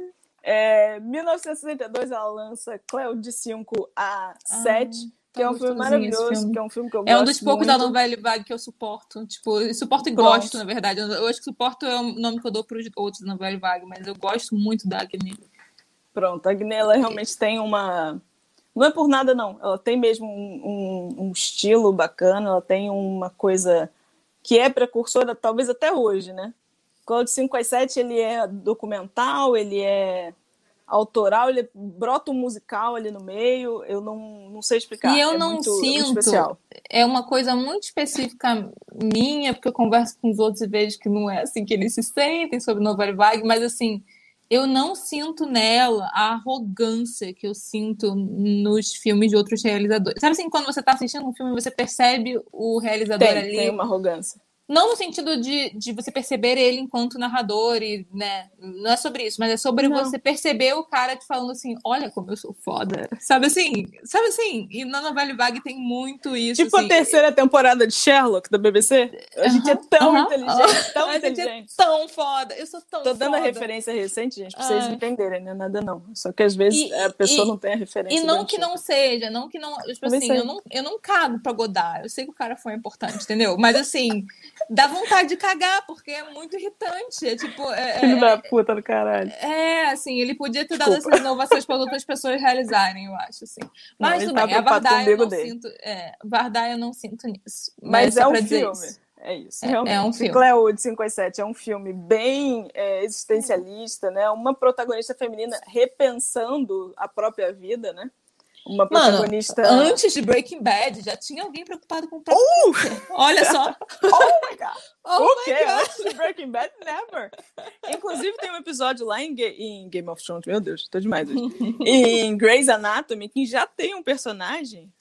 É, tem um episódio lá, não consigo lembrar a temporada, me ajudem aí. Em que já tem um personagem que ele fabrica metafetamina. É antigo, mais antigo que Breaking Bad. Já fabrica metafetamina dentro de casa. A esposa meio que sabe, mas não sabe.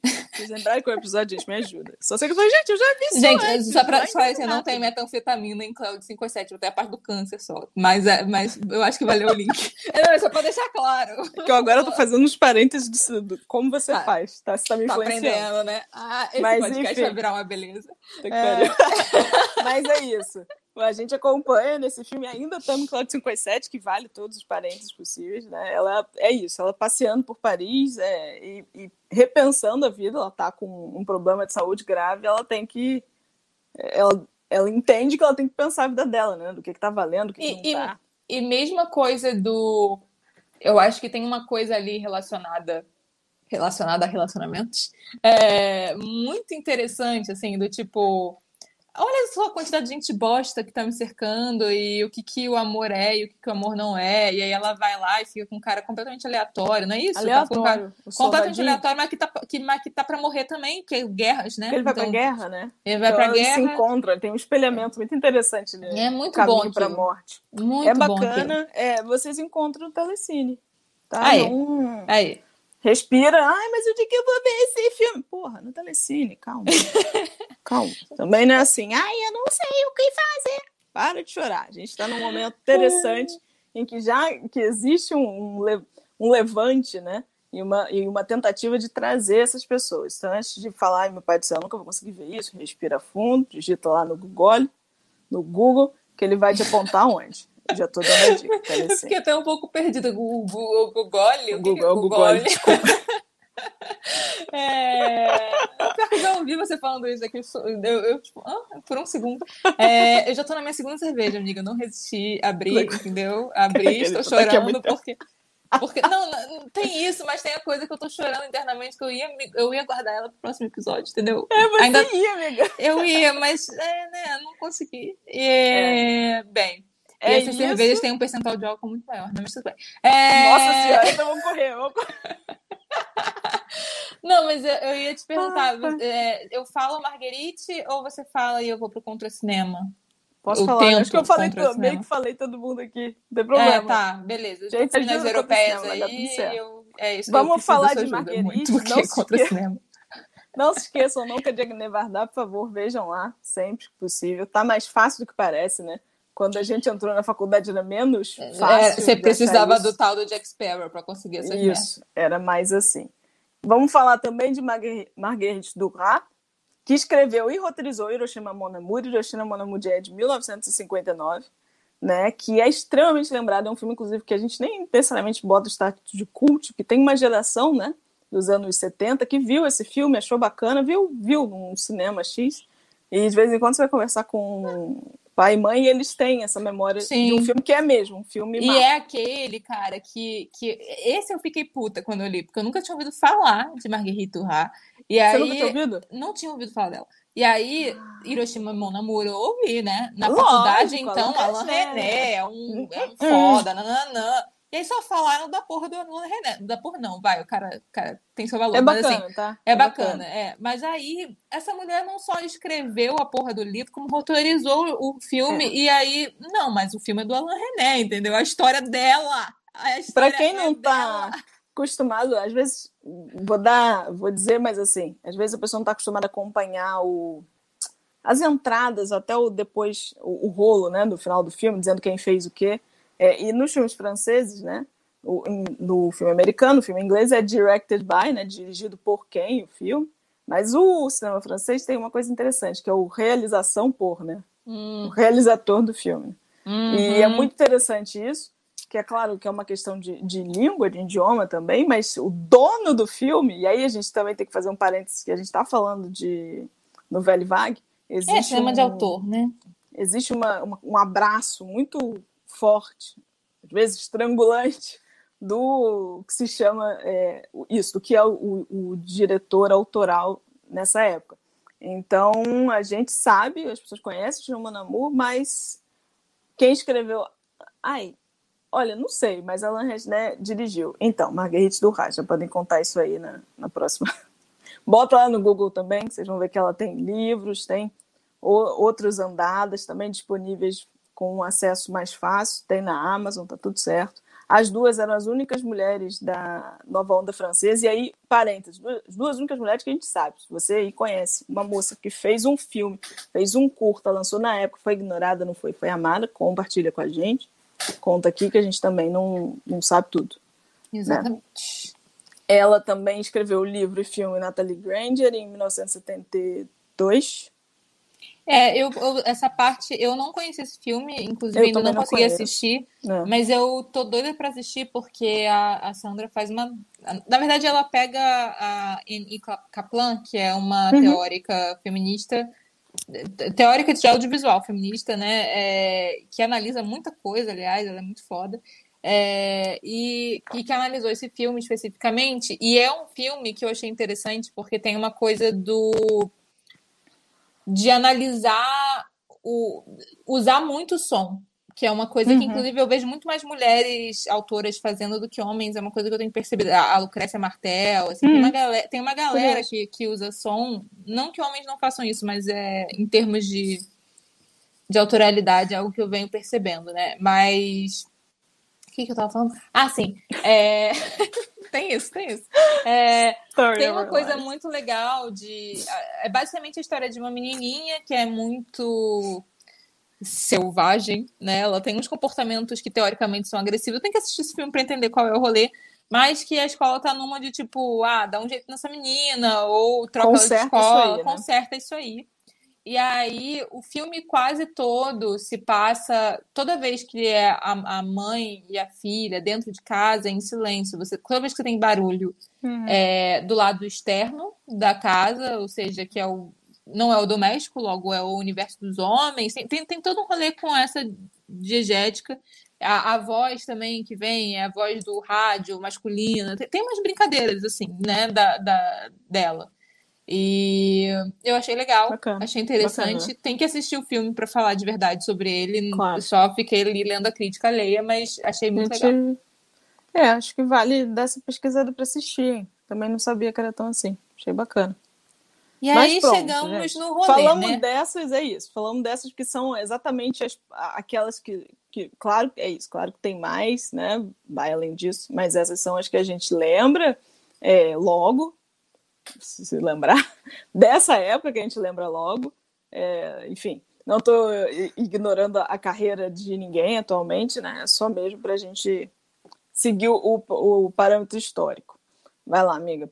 É, então. Aí a gente tem uma parte que é difícil até de falar, gente, porque tem um monte de teoria junto e que a gente não vai entrar tanto nessas teorias, porque elas são É. elas são complexas. A gente pode até tentar fazer eh, uma temporada explicando teorias feministas, se vocês quiserem, peçam aí. É, é um negócio. É um, é um rolê, dá para fazer. Mas aí é um episódio para cada, pra vocês entenderem a complexidade das coisas. Mas assim, glória. influenciadas muito por essas cineastas francesas, também pelas teorias francesas que estavam surgindo do cinema. E por, eu acho que assim, rolou muita influência do Eisenstein mesmo, com aquela uhum. montagem dialética. Gente, a gente não explicou, mas basicamente montagem dialética é assim: a pessoa não te entrega o significado, ela te dá X num plano mais Y no outro plano, e aí quer que você deduza uma coisa. Entendeu? A gente faz isso automaticamente hoje em dia. É, é difícil, até, é difícil até descrever, explicar, explicar é. mas a gente dá a palavra para isso a gente atribui significados na montagem hoje muito rapidamente, mas isso teve que ser inventado em algum momento, uhum. porque o cinema ah. não era isso, né? O cinema era, tipo, filmar um trem e as pessoas ficaram com medo porque ele estava vindo na direção delas, era isso o cinema. É... Não, mas é, tipo, é, va va vale... Era tipo isso aí. Mas então, essas moças inspiradas por Eisenstein, inspiradas por Titio Brecht, Brecht, Brecht, o, cara do, do, Brecht. do teatro, Brecht. Que tinha, tinha coisa, a, a noção de distanciamento, é, é, um rolê bem marxista, assim, de distanciamento para refletir, criticar aquilo. É, outro, outro que é bem complexo, né? Ele precisa de um episódio muito sobre ele, porque não, não, não vai rolar esse, entendeu? Não, amiga. O tal do Godard, que também é outro que precisa de um episódio só dele, mas eu não sei se eu quero fazer um episódio de Godard. Godard me dá preguiça. Mas assim, bem, foram baseadas nesse rolê. Temos várias mulheres, inclusive tia Laura Mulvey, que é uma teórica também, muito influente no rolê feminista. Muito. Que inventaram esse contra-cinema. Por que contra-cinema? Porque basicamente é, você tinha. A, a, e a maioria dessas mulheres eram inglesas, tá, gente? É, você tinha é, a ideia do cinema hollywoodiano, que era basicamente feito por homens e voltado para os desejos masculinos, uhum, a lógica era olhar essa, masculino, que, né? Pro olhar masculino, quem leva a mulher, mesmo quando a mulher vai ao cinema, quem leva e paga é o homem, logo vamos é fazer para o cara, né? É essa visão de mundo que se tinha. É...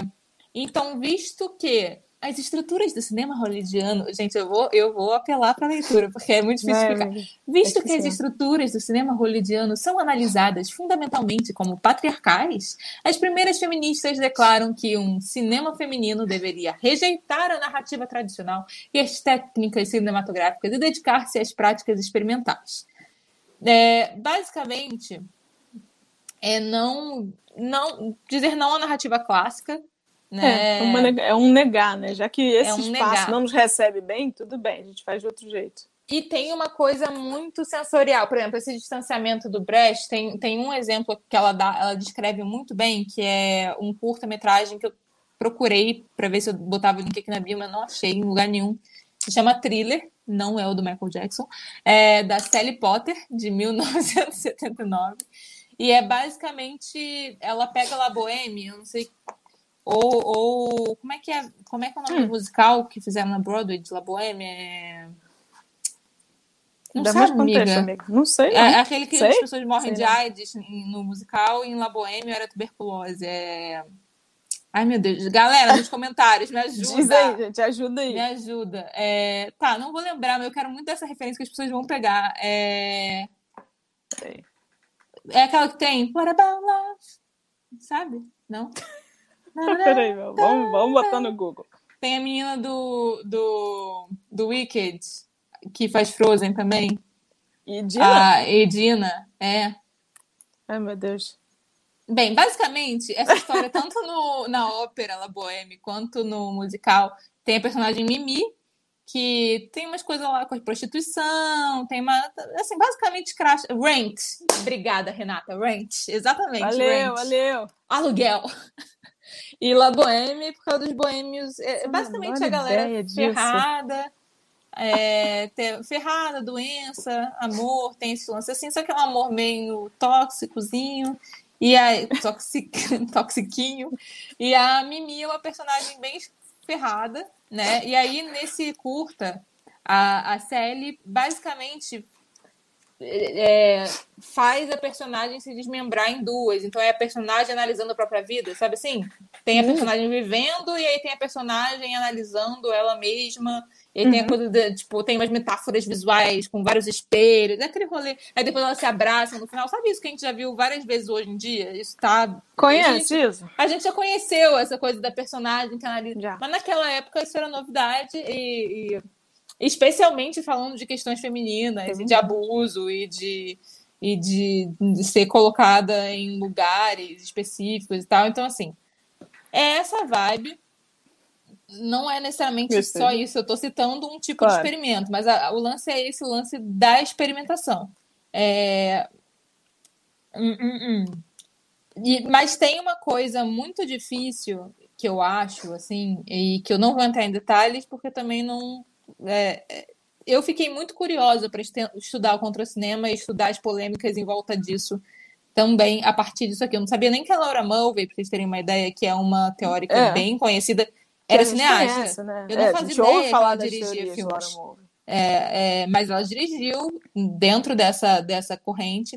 Uhum. E existe uma dificuldade aí que você está basicamente desconstruindo essas imagens, esses estereótipos que a gente vai entrar mais no próximo episódio.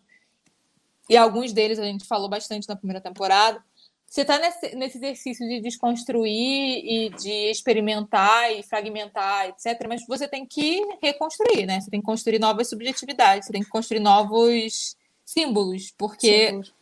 bem ou mal é aquilo que, que a Isa falou no início, assim, é, é uma coisa que acaba dependendo de como é feito, não acho que sempre estereótipo acaba dando ruim, mas de um jeito ou de outro você precisa Sim. de símbolos. A gente, enquanto seres humanos, precisa de dar significados a coisas. É. E, e, assim, os símbolos têm bagagens por trás e dar novas bagagens, dar novos significados. Uhum. Então, assim, é um desafio que essa galera tinha e, e, e, era bastante criticada por, né? Que você só tá, tipo, basicamente criticando, criticando, criticando e não tá propondo né? Não tá. Não tá propondo não tem, coisas. Não tem nada de muito construtivo também com é, isso, né? Crítica tem, por ela mesma. Tem, inclusive, uma outra crítica que eu amo de paixão, que é a Teresa de Lauretis. A gente já falou aqui sobre as tecnologias de gênero em algum episódio. Não falamos com profundidade, mas é essa moça e ela e uma das coisas que ela propõe é justamente de que ao invés de dizer não à narrativa, é, a, o cinema feminista talvez devesse, não só a narrativa, mas o lance do prazer visual, que a Laura uhum. fala também, é, e a gente talvez entre em outro episódio. Eu acho que o próximo episódio a gente deve entrar nisso. É, mas deveria se, apro se, apropriar da própria narrativa como uma espécie de. De, de vingança, né? De vingança. Ao invés de fugir é, disso, fingir que não é. tem, é pegar a coisa e, e dar um. e fazer um outro. Eu acho é. que o Promising Young Woman atualmente fez isso, né? O mais Sim. recente. Esqueci o nome, gente. A Fenel, é Fenel o sobrenome daquela moça que dirigiu? Ai, meu pai, desculpa. É uma das três mulheres indicadas ao Globo de Ouro. Ele Calma, tem, é um filme interessante. Vai lá, Promising Young Woman. Ele tem uns momentos interessantes de usar aqueles códigos que a gente está acostumado a conhecer, né? De ter algumas expectativas do que vai se dar no filme e outra coisa acontecer. Ele, é, ela tem uma coisa bem subversiva é, cômica. Emerald Fennel. Isso. Tá aí, é mais um nome para vocês botarem na lista de antes do. Mas eu não conheço cineasta nenhuma. Toma. E janta. Na boa. É, mas então, é, basicamente é isso. É, esse contra-cinema é esse rolê de propósito. A gente tá falando muito bem superficialmente dele, tá, gente? É, é. É um rolê muito mais complexo. Eu acho que é o tipo de coisa que vale uma temporada própria, se alguém é se interessar por isso. Se não, tipo, tem uma farta literatura sobre, porque as mulheres escreviam é, sobre si tem. mesmas. Isso é uma coisa muito legal, assim. Aqui já é, tem, é verdade. Já tem toda uma corrente dentro da, da academia audiovisual, uma uhum. corrente muito escrachada na época, mas que hoje em dia é bem reconhecida, que pensa cinema de gênero, pensa de gênero não gênero cinematográfico, mas gênero né, feminino, feminino etc. Masculino. É. Então, é, é assim, estamos dando a dica de que isso existe. Quem quiser pesquisar, vale a isso. pena. É, e é isso. E aí, finalmente, temos Dona Pilar Miró, que é outra que eu descobri por causa dessa pesquisa, porque eu não fazia ideia que essa mulher existia. Quer, quer puxar a Isa? Puxo, puxo. Que é outra também que eu não, não tinha, não me contaram na faculdade de cinema. Só pra gente dar um contexto, tá? A faculdade é uma faculdade. Tem coisas que a gente tem que fazer sozinho em casa também, né? A faculdade uhum. é um curso, né? Mas às vezes a gente tem algum tipo de expectativa, isso é independente da faculdade ser de cinema ou não, né? Do que a gente vai aprender num curso, né? Das coisas que a gente vai ouvir. E o curso que a gente fez, que foi o de cinema na UF em especial, é, a gente chega com a expectativa de ouvir outras coisas, né? Porque a gente ouve? A gente passou mais tempo naquela faculdade vendo filme, analisando filme das pessoas, do que fazendo qualquer outra coisa. Pelo menos na nossa geração, né? Talvez agora já possa estar um pouco diferente.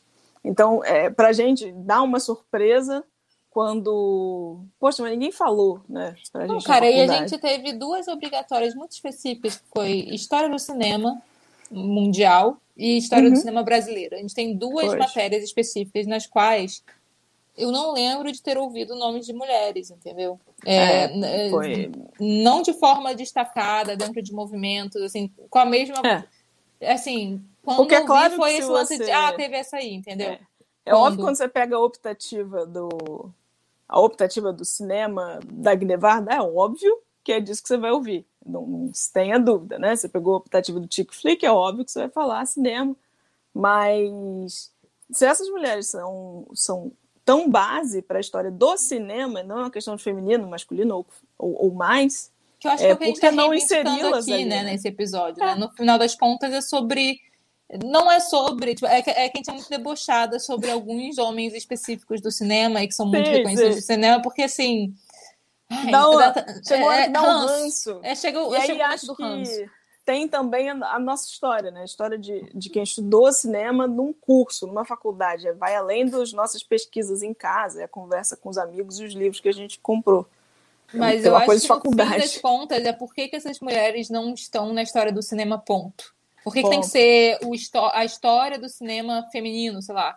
Nem vi essa é optativa, isso. não sei se rolou, mas se rolou, por que, isso é uma optativa, entendeu? Assim, é. É, por que, que isso não tá ali enquanto. Que houve, já que essas né? mulheres, porra, uma inventou a porra do, do, do, do, microfone boom, entendeu? Que é uma das coisas mais usadas no cinema é. até hoje. É, é assim, é, só isso. Tá na lista, no alto da lista do almoxarifado. O que, que vocês precisam para gravar o filme hoje? Boom. É isso aí. Né? Câmera, boom. Pronto.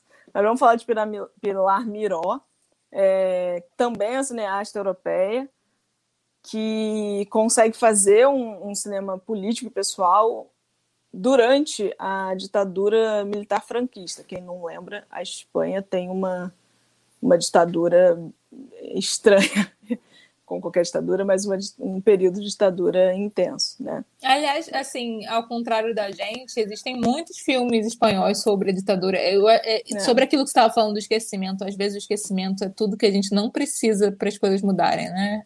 Exato. Né? A gente, como não tem algum registro não tem, né? Como os registros estão esquecidos, a gente também pode ter a tendência de esquecer. E uma curiosidade super interessante sobre a Espanha, eu não botei aí porque não. Ah, não sei, é, é curiosidade mesmo que ela bota no livro em algum momento, não lembro em qual, mas talvez na introdução, não sei.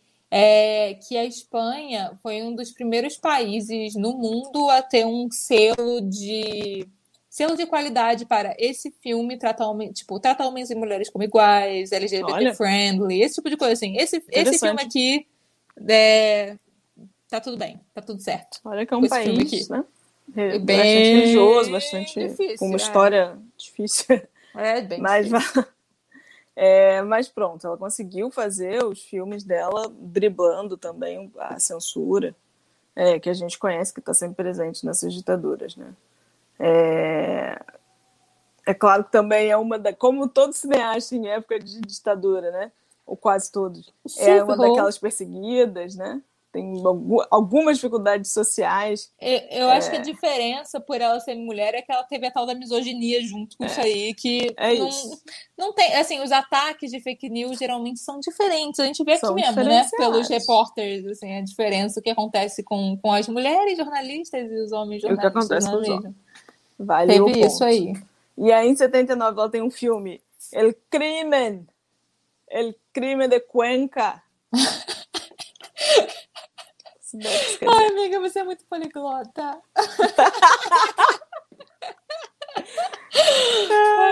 a gente tá aqui pra ir, né? Que é um filme que eu vou ler o que o Paulinho escreveu. Porque eu nunca vi esse filme. Eu também vi, não, mas é real. É real. Que é uma crítica contundente à violência policial e também amiga, revela você tem que fazer os métodos... também. Faz Ai, amiga, eu não tenho esse padrão. Eu não tenho esse... No próximo, acho que eu tento. revela os métodos ilegais de tortura para interrogatórios usados pelo regime franquista. A gente conhece, né? Oh. A gente conhece esse tipo de coisa. E foi banido da Espanha até 1981, hein? É bom que, foi assim, é coisa de... Eu ia falar, não, desculpa, erro de matemática, deixa pra lá. Eu ia falar que assim, mais de 10 anos depois aí eu vi, não, miga, de 79 para 81, são só dois anos só. e tem uma, também em 1980, né, Gary Cooper, que estás em Los Cielos, curioso isso, que é um uhum. filme autobiográfico sobre uma diretora de TV que descobre que tem câncer no ovário e precisa é, fazer um aborto. Precisa. Né? E é isso, ele tem uma ele foi comparado ao, ao Cloud 57, é, que também é, é, bastante existencialista, né? E aí quando a gente fala existencialista, lembra tipo, ai meu Deus, vou dormir de sono. Não, gente, são, é um filme onde a pessoa está revendo o propósito é, da vida, né? Dela. É isso. É, é, muito sobre isso, né? Existencialismo. É sobre. Antes, antes é sobre. Ah, vou dormir nesse filme. Não, cara, é muito, é muito bom, gente. É muito bom. Existem filmes que se dizem existencialistas, especialmente a galera que tá tentando copiar essa galera. Assim, na faculdade eu vi alguns, entendeu? E. Ah, esses a gente dorme. Nesses a gente dorme, assim. Durmo, durmo sim. É... Mas, amiga, a gente dorme no filme, você em especial dorme com ainda mais facilidade. o nome disso é bullying, Brasil. É bullying. É, Todo Aldo. Para com esse pau, você dorme, relaxa. Olha só, eu acho que depende muito do horário em que a gente está assistindo alguma depende, coisa.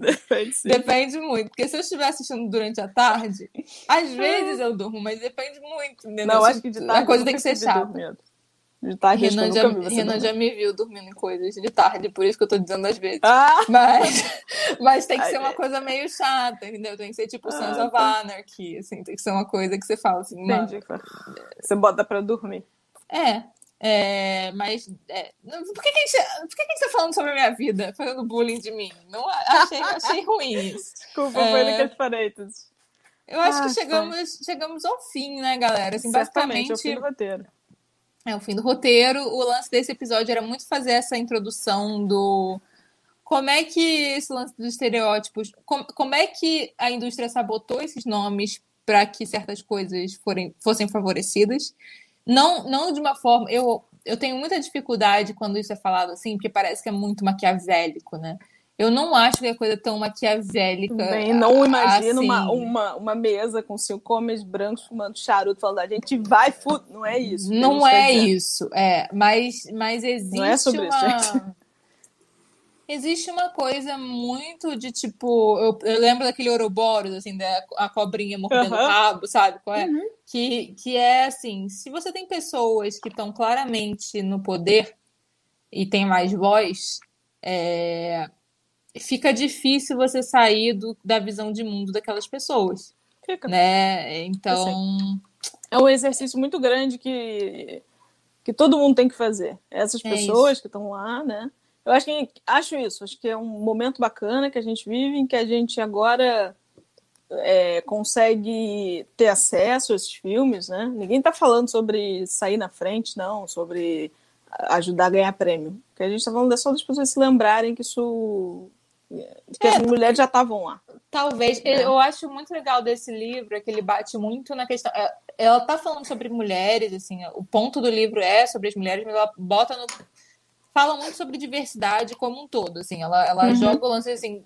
Boa parte das merdas que a gente tem de imaginário social, é, especificamente considerando TV e cinema, que são os grandes veículos de imaginário social é, da modernidade, é, talvez a gente não tivesse isso se, se, se essas pessoas sobre, sobre quem falam desse jeito tivessem criado mais coisas, entendeu? Tivessem. Porque é claro que tem a tal da lavagem cerebral, mas eu acho que quanto mais vozes podem falar, mais diversa a coisa fica. E, e, e diversa no sentido de, tipo assim, dar uma pluralidade para aquilo. Não é tão. Não é. Não é o estereótipo, no próprio é. sentido da palavra, né? De tipo a chapa lá que. É, o estereotipo, não é simplesmente né? é isso, aquilo, aquela definição única exclusiva de um mundo é assim. É. Foi. É. Né? A gente sabe que tem mais olhares, tem mais. Mas é isso, é uma questão de a oportunidade de ser. Aí a gente. Existe a oportunidade do fazer e a oportunidade de ser lembrado, né? É Alguns isso. grupos não tiveram nem a chance de fazer. E também uma coisa, gente, que eu acho que é muito importante da gente falar, que é tem, tem muita gente que gosta de ouvir e selecionar o que é dito, assim. É, e quando a gente fala sobre isso, não é dizer que não existem homens brancos com empatia. Não, gente, tipo assim, não tem, tô tem... falando mal de você. Amigo. Pô, não tô dizendo Chico, seu é... pai é um cara ruim, não é, é disso, isso, não é sobre é isso. Não é sobre isso. A gente reconhece Chico Buarque, a gente reconhece Almodóvar, a gente reconhece as pessoas que conseguem ter é sensibilidade. que tem sensibilidade para entender uma coisa que não é claro. exatamente a vivência deles. Sim. E muita gente certeza. tem, tá? Não muita gente isso. tem. Não é sobre isso. É uhum. sobre. Uhum a representatividade e a diversidade por trás das câmeras proporciona a saída desses lugares. É muito uhum. mais sobre. Né? sobre também isso. não é sobre acaba com isso e agora só tem assim. A gente atualmente também vê uns movimentos que aí acho que tem muito do, do pico da situação, né? Uhum, em que agora a gente queima sutiã, agora não sei o quê, e aí né? Essa referência para mim é muito forte. Ué, mas não é feminista tá usando sutiã porque, sei lá, segura os peitos, fica seguro, é bonito. Por que, que não tem pelo debaixo do sovaco? É, né? não é assim, sobre, não é, isso que não é sobre é, isso que é, é Existem momentos, picos, né? E situações. E atualmente, de vez em quando, a gente vê umas críticas, algumas conversas sobre esquece, apaga, joga no lixo. Não, não é sobre queimar Scorsese e endeusar o, os dois filmes que a Angelina Jolie fez é é, o grife eu acho que a gente podia não queimar, a gente tem que lembrar. A gente não queima o grife, a gente lembra queima. que ele existe. Lembra que ele existe, mas eu acho que tem que lembrar com não só com essa idolatria que, é que os livros de cinema gostam de dar pro cara, entendeu? Gostam, é. né? Uma coisa assim, Gostam. assim estranha, eu não. Digo porque assim, acho que antes de ser estudante, de ir para a faculdade de cinema, eu era uma pessoa que eu gostava muito de cinema.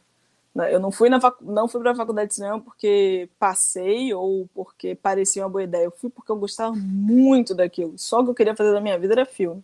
Então a gente senta para ler os livros desde sempre, né? Nem que seja o almanac, tô falando do almanac de cinema, que eu tô olhando para ele aqui, que eu tenho aqui, sei lá quantos anos. Daqui a pouco fazer 20 anos ali. Né? Mas é, tem uns nomes que são repetidos, é, e não é que essas pessoas não tenham feito coisas interessantes, mas, um, tinham outras pessoas que também faziam, dois, olha direitinho, né? né? Vamos, analisa o conjunto todo do sujeito e me conta toda a história dele por trás para eu, eu ter como embasar o meu, meu aplauso, sabe? O Griffiths é um que a gente fica cansado, né? Até hoje. Oh. Oh. Enfim, é, enfim. Aí passa-se aquele pano, é, a moça, é, mas a moça foi salva, eles resgataram, é, é ruim, eu, é ruim. Eu, né? acho, eu acho isso, inclusive, uma boa liga pra gente falar aqui. Bem, a gente até falou ao longo do episódio, mas basicamente o próximo episódio é sobre como é que esses estereótipos foram consolidados por nomes muito importantes. Assim, o que mais me não é que me chocou, porque assim já faz tempo que essas coisas não me chocam, mas assim Tô é, eu, eu tinha uma visão do Orson Welles que é que é assim, o oh, cara mega idolatrado do cinema. É. Por motivos, ele, ele tem motivos para isso, mas tem, é, tem, eu nunca tinha, eu, eu, eu reparei que eu nunca tinha olhado com um olhar crítico para Cidadão Kane, por exemplo, nesse sentido. De falar, putz, é, de fato não tem nenhuma mulher ali bem representada nessa merda, inclusive uhum.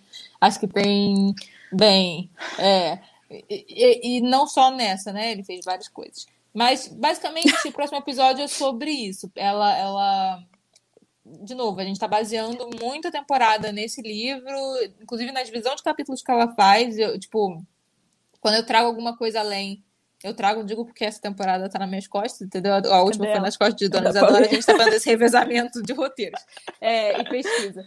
É, esse tá bem baseado no livro dela e de vez em quando eu vou numa pesquisa além para trazer uns pontinhos, mas... Mas a dela é realmente muito aprofundada, É né? muito, muito aprofundada, vale muito a pena, assim. Então, a gente vai pegar é, as análises de alguns autores que são muito potentes, assim como grandes nomes da indústria, e que produziram filmes em que você ou você é completamente indiferente à existência das mulheres, elas estão ali quando estão para ser o corpinho bonito do lado do cara, aquela coisa bem a loura bonita, acessório. né? A pessoa... É, acessório. É, é acessório, acessório. É que eu tô lembrando aqui do Hitchcock, da coisa do acessório. Ou é bem isso. É, ou de forma hostil mesmo, né? Que é aquela Uhum. coisa que você bota em cima da mulher uma. É, Uma carga de, de culpa, né? Se Uma ela não de culpa. tivesse aparecido na minha vida, é a mulher que destrói o homem, né? Que é aquilo é que a gente isso. falou lá da. vamos, da vamos falar de Femme da- Fatale, cinema no ar. É, exatamente. Tô- A gente vai entrar nessas coisas todas, assim. E, e basicamente é isso. Próximo episódio é isso. E ficamos por aqui, amiga. Vamos de saideira? Peace. É isso. Peace, peace out, peace out. Saideira. Pera, deixa eu achar minha, minha vinhetinha. Vinheta!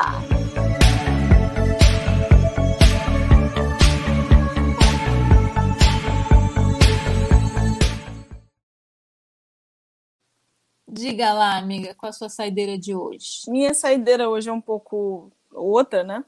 É, é um, site, na verdade, acabei ficando com ela.